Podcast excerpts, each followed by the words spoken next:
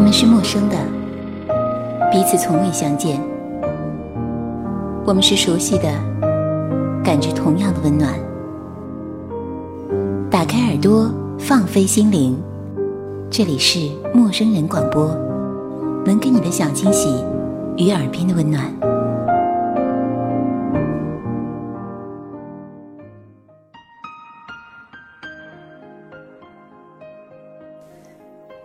学不动，惊蛰不开。但是这个说法在爱情里并不科学。锦绣一直以为，爱情如果能在最艰难、最不可能活下来的青春年少时活下来，就一定能细水长流，终能成果。是爱情让人忘记时间，还是时间让人忘记爱情呢？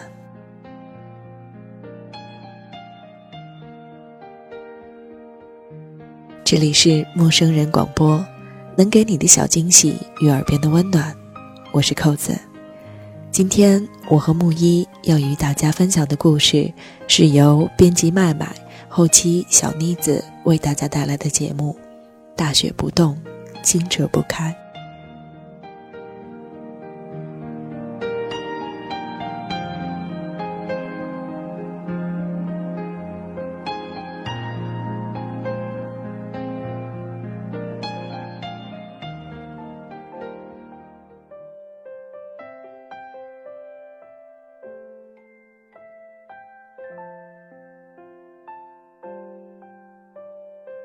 我不知道有谁的青春爱恋是没遗憾过的，不论是未曾在一起、在一起的、爱的、游戏的、懵懂的，又或者是难得的终成眷属，也免不了分手的剧情。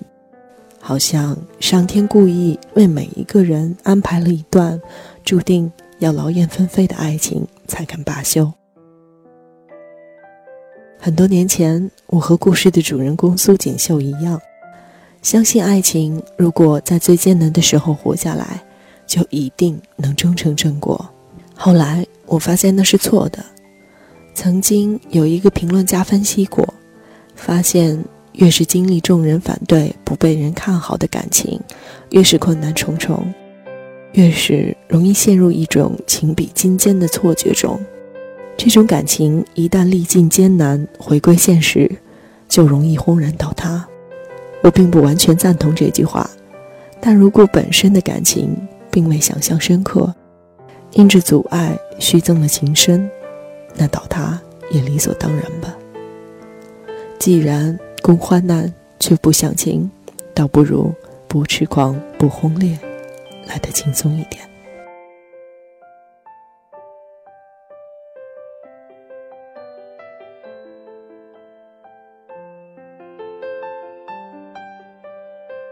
二零一二年，大雪天时记年少，新书更罗未登盘。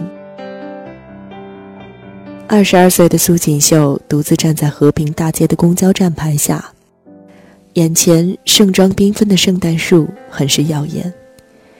今年的气温降得很快，日历上写着：“今日大雪，是一年中冬最深、夜最长的时候。”寒气袭人，最适宜喝热酒。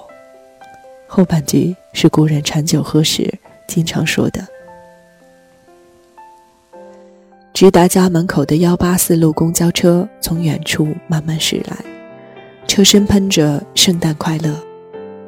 苏锦绣一个转身，没有上车，只是觉得很冷，忽然想喝酒。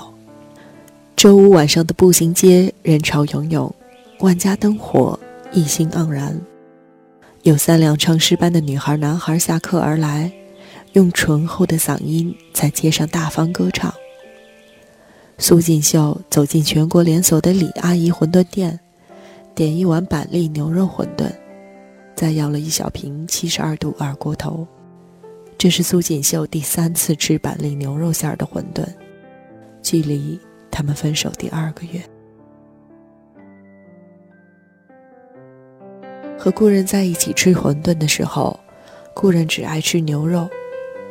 苏锦绣总习惯地把自己碗里的牛肉全夹给他，在他们恋爱的第七年，只剩苏锦绣一个人坐在这里，莫名的思念涌起。他也不见得只是隔靴搔痒。昨天晚上，苏锦绣接到了一通电话。高中同桌问：“哎，你知道故人要订婚了吗？”苏锦绣想脱口而出：“早就知道了。”话到嘴边却变成：“真的吗？” Sexy and the City 里的夏洛蒂说：“忘记一个人的时间是你们交往时间的一半，那怎么算到现在也没到三年半啊？故人为什么可以快成这样呢？”苏锦绣不明白。在一本佛教的书上读到过，想要忘掉一桩过去的恋情，就拿一只小鸡爪系上红绳子，在脑袋上旋转三次，然后烧掉它。锦绣带瓶猛喝了一口二锅头，火辣辣的从口腔烧到内脏，街上的雾气已经糊到眼睛上。锦绣发觉自己想不起来了这个与之爱了七年的男生，他的脸。酒精和时间，究竟谁帮了谁的忙？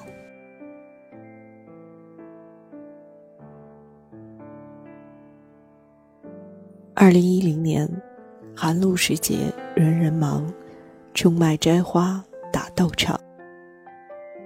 顾任读了三年大专后，到父母在河南商丘开办的制衣厂里学习工作。顾家制衣厂专门做保暖内衣，市场上所有的内衣品牌，他们都可以照着做。成本三十的加厚保暖内衣，冬天的时候，淘宝上至少可以卖到两百。天气刚刚开始转凉的时候，厂里最忙碌，因为过了这季。生意就会淡下来。北京离商丘全程六百八十七公里，坐车大约八个小时，还不算上从学校到车站的路程。在五年恋情面前，这几个小时简直算不了什么。只是有时，当苏锦绣看到同学的男朋友每个月都会从更远的地方坐车过来看他们时，心里……也会有些羡慕，有些委屈，有些怀疑。顾任，你来看看我吧。再说吧，我最近很忙。这一年是二零一零年。同年五月，河南省正煤集团汝州公司新岭煤矿发生一起火灾事故，死亡八人。锦绣打电话给顾任：“你没事儿吧？你没事儿吧？”傻瓜。我这离汝州要六个多小时呢。没事儿就好，顾任，我今天被一个奇怪的男孩跟踪。锦绣，你等等，我现在接个电话，待会儿回你啊。古人说着，自顾自就挂了电话，之后也忘了打来。好像每次失落都毫无理由，好像每一次和好都不知不觉。锦绣大三那一年，频频胃痛，有天晚上痛得不行，蜷缩在冰冷的宿舍床铺上，就是不肯去校医室。人在疾病或疼痛的时候，总会郁郁寡欢，意志消沉。他发短信给故人：“我好难受。”秒针、分针，滴答转动，带动时针。他忍不住拨通他的电话。电话那头传来键盘的敲打声，鼠标拼命的点啊点。有他哥们儿在叫他赶紧跑到树林里，把谁给打了。他就把电话挂了，哭着哭着就睡着了。直到深夜两点，他被故人的电话吵醒，大概是已经玩完游戏。说自己刚才没有看到短信。我生病了，你有关心过我吗？我不是叫你多喝水、多休息吗？他妈的，谁要你教我喝水？爱情跟保暖内衣一样，也有淡旺季。这样类似的桥段每隔几个礼拜就会上演，一次又一次。锦绣对顾任累积了太多失望，这种失望让人仿佛雪窖冰天，在深不见底的湖里游泳。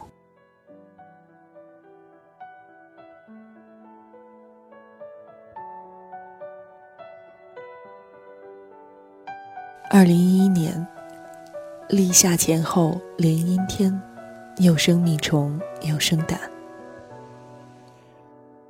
二零一一年七月，苏锦绣踩着十公分的高跟鞋从高楼大厦里走出来，兴奋地和顾任说：“顾任，我应聘了一个艺术会展经理，通过了。”故人问：“你不是要回来考公务员吗？”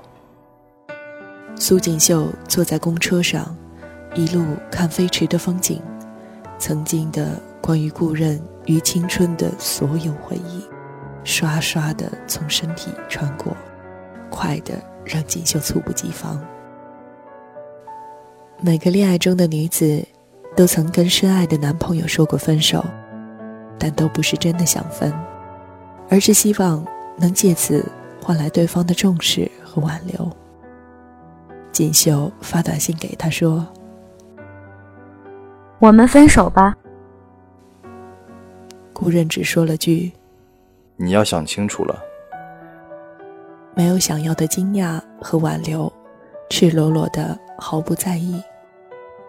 锦绣突然发现自己蠢透了，他回了短信：“呵呵，开玩笑了。”他这样告诉自己：“天气太糟糕了。”不适合分手。大四的班级聚会上，锦绣一反常态的喝了好多酒。他高举着酒杯，和每个同学干杯。其实，锦绣更欣慰的是，他终于要和故人同居了。他终于可以奋不顾身的投奔故人，两人天天黏在一起了。故人的父母已经全权把厂交由故人打理，故人很努力，学得很快。故人和锦绣住在厂里面，锦绣就楼上楼下到处乱窜，跟每一个工人打招呼，听他们叫她小老板娘，欢喜到不行。初夏，墙根上绽放的凤仙花，锦绣闲着没事儿干。学书上的方法，采下它们的绯红花瓣，与明矾一起捣碎，把花瓣枝叶用叶片绑在十个手指上，看着枝叶一点点深入指甲，变成一朵朵好看的花儿。他跑到故人面前：“你看，美吗？”顾人还在监督工人们裁布，头也没有抬起来，说：“美美美，别瞎玩了。”苏锦绣在待着，顾人就会点燃一支烟，用力地吐出烟雾，糊住了锦绣的脸。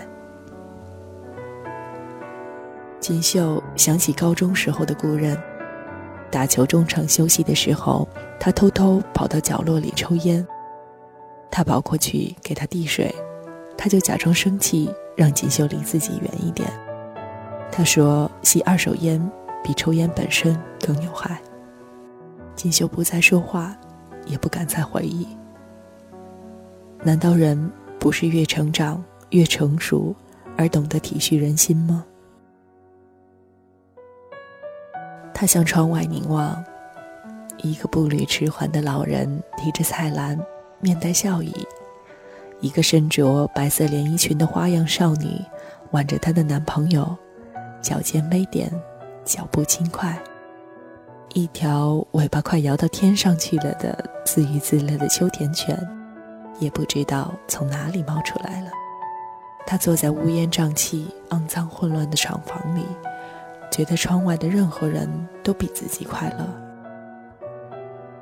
晚上，锦绣梦到了奶奶，就站在锦绣头顶前方的位置。他用手往锦绣的嘴里塞进一把生米。又在锦绣的手心里放了一把，动作娴熟轻巧。这是《礼记》里记录的古人殡葬仪式的一个步骤。锦绣醒了，此时是凌晨三点，旁边的男子已经鼾声阵阵。赤脚走到窗台下，月亮如水。锦绣回头看看躺在床上的男人，觉察生活已经变成流水线。连续几晚，锦绣总是半夜醒来，有时梦到被人追杀，还不停的难以自控的摔倒。有时梦到和故人在野地里牵着手跑，可是突然故人不见了，自己一脚踩空，掉进了万丈深渊。有时梦到奶奶摸着他的头，对他笑。锦绣的安全感一点一点流掉。以前的锦绣想要什么，厌恶什么。或喜欢什么，就会一直执拗下去。但是现在，锦绣觉得自己没有力气了，终究抵不过年少时的强盛顽劣。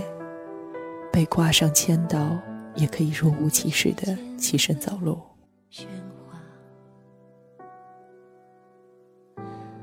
打开哭泣的嘴巴。蹒跚每一步的挣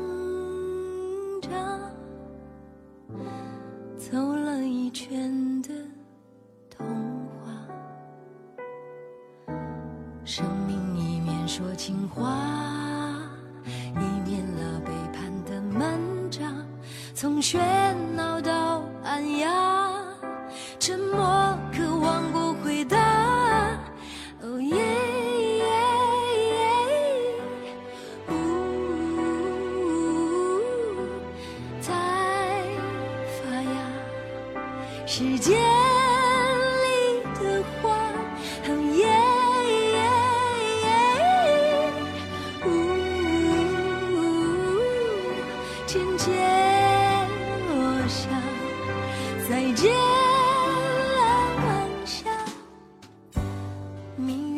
运开始了。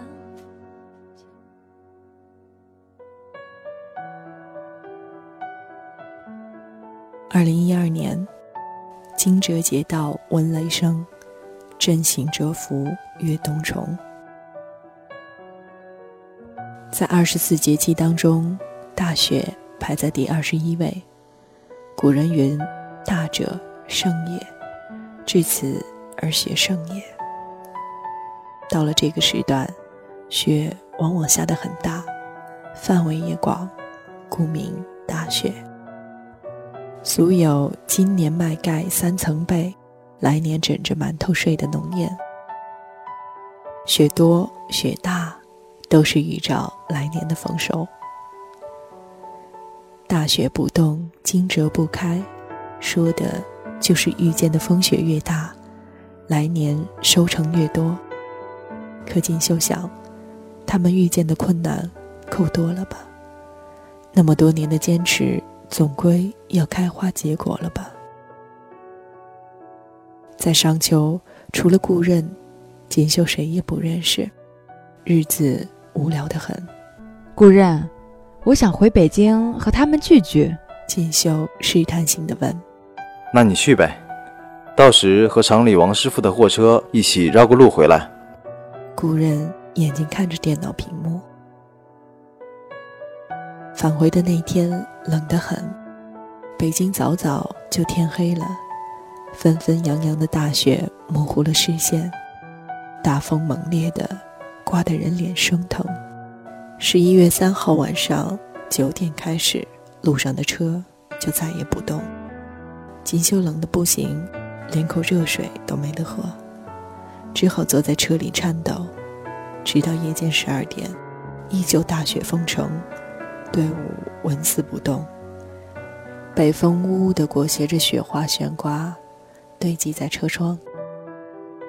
锦绣颤抖地拿起电话，哭着和故人说：“故人，完蛋了！我在车上，到处都是雪，我们快冷死了。”故人问：“你在哪里啊？”“高速路上。”“高速路怎么可能这样？你别大惊小怪了，我在睡觉。”话没说完，锦绣只听见断线的声音。如果故人看新闻，他应该知道，那场冬半年的大雪，竟让近两千人被困在北京八达岭高速出京居庸关到水关长城段。几乎是同一时间，幺幺零国道昌平区和延庆县交界处，至少一千辆车捂在风雪中。直到四日上午七点。才有武警官兵徒步抵达锦绣他们被堵的路段。苍茫的雪地上，浩浩荡荡的被困着，徒步十余公里，相互搀扶，跌跌撞撞走到了八达岭隧道集合。锦绣的全身都湿了，双腿在雪地里不能动弹。旁边的武警一下就把锦绣背到背上。锦绣多希望这个宽厚的肩膀是顾认的。一想到这儿，锦绣趴在那武警大叔的背上嚎啕大哭。大雪不冻，惊蛰不开，但是这个说法在爱情里并不科学。锦绣一直以为，爱情如果能在最艰难、最不可能活下来的青春年少时活下来，就一定。能细水长流，终能成果。可现在，他们要去哪儿呢？他们能去哪儿呢？再往前几年，似乎就是永远的一辈子。可那里太遥远，那冰天雪地里的十公里还远，他永远也到不了。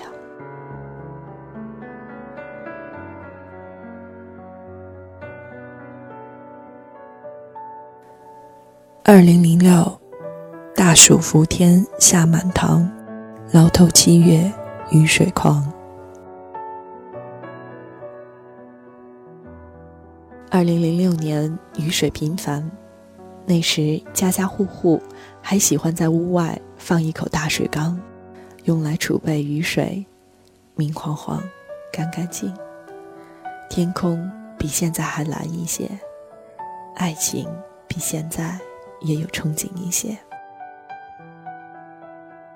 高中的男孩子已经会聚在一起看黄片儿，荷尔蒙蠢蠢欲动的年纪，很容易做错事。故人借着哥们儿是老师的孩子，在学校里有单独宿舍，于是在一个下午，借来钥匙，把少不更事的锦绣带到宿舍，模仿片子里的情景。他一层一层脱掉了锦绣的鞋子、袜子、裤子。自此，他们成了客观意义上的大人。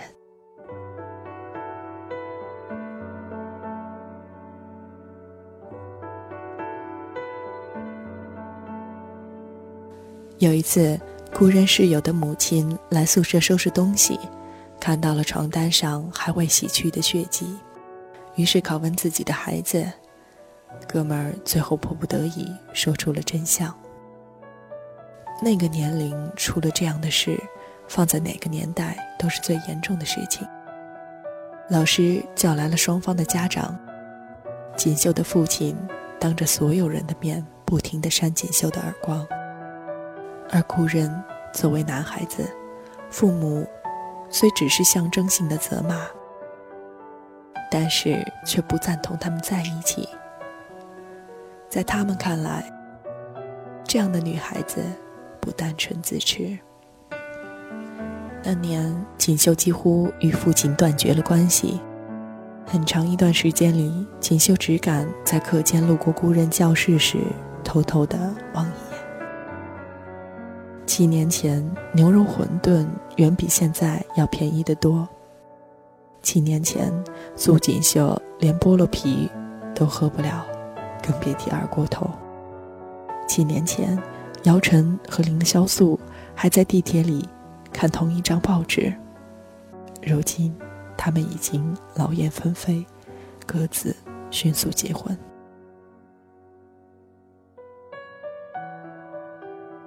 二零零五年，春日春盘细生菜。忽忆两京全盛时，二零零五年的高中校园，顾任还在暗恋邻班一个胖胖的姑娘。苏锦绣叫住他，顾任回过头来，记忆如同画卷在他面前摊开。九年前，红林镇小学开学的第一天，那个扎着两个羊角辫子、脸圆的像球的姑娘，一奔一跳的和他走在同一条路上。小女孩奔到那个男孩面前，把两颗八宝糖果塞到他手里，小的时候露出两个长长的兔牙。那一年，八宝糖果是奢侈的零食。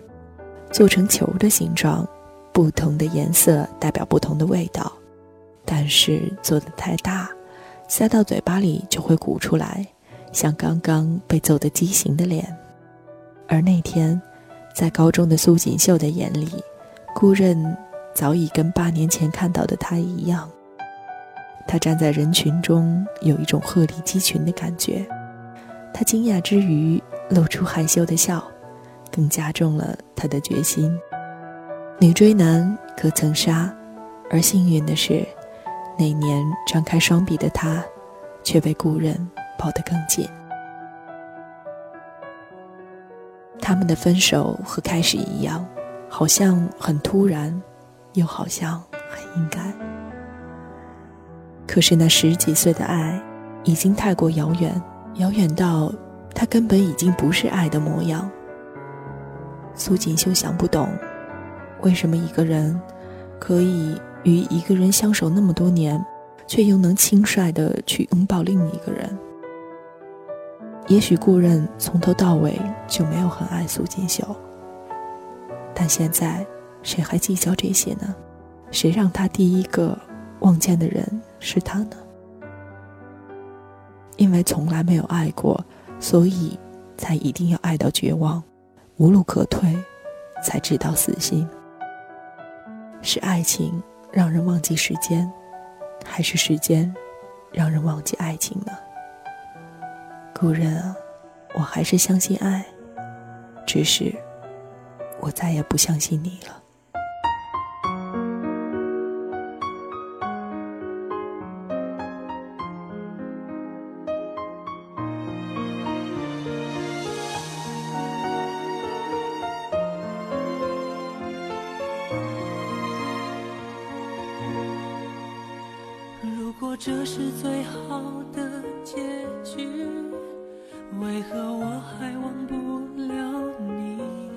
这里是陌生人广播，能给你的小惊喜与耳边的温暖。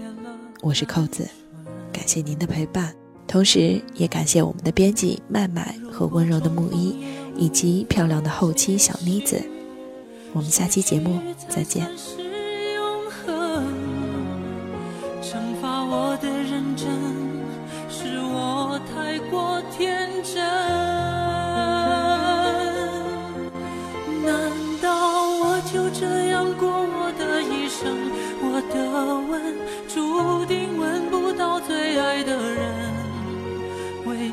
从一开始盼到现在，也同样落得不可能。难道爱情可？欢迎关注陌生人微信公众平台，添加微信号 m m o o f m 或搜索陌生人，声音的声不是生孩子的生。获取帮助，订阅播客，互动交流，收听最新节目，进入微社区论坛，参与话题征集，活动与福利都在或只在陌生人微信公众平台，老少皆宜，男女通吃，请放心关注吧。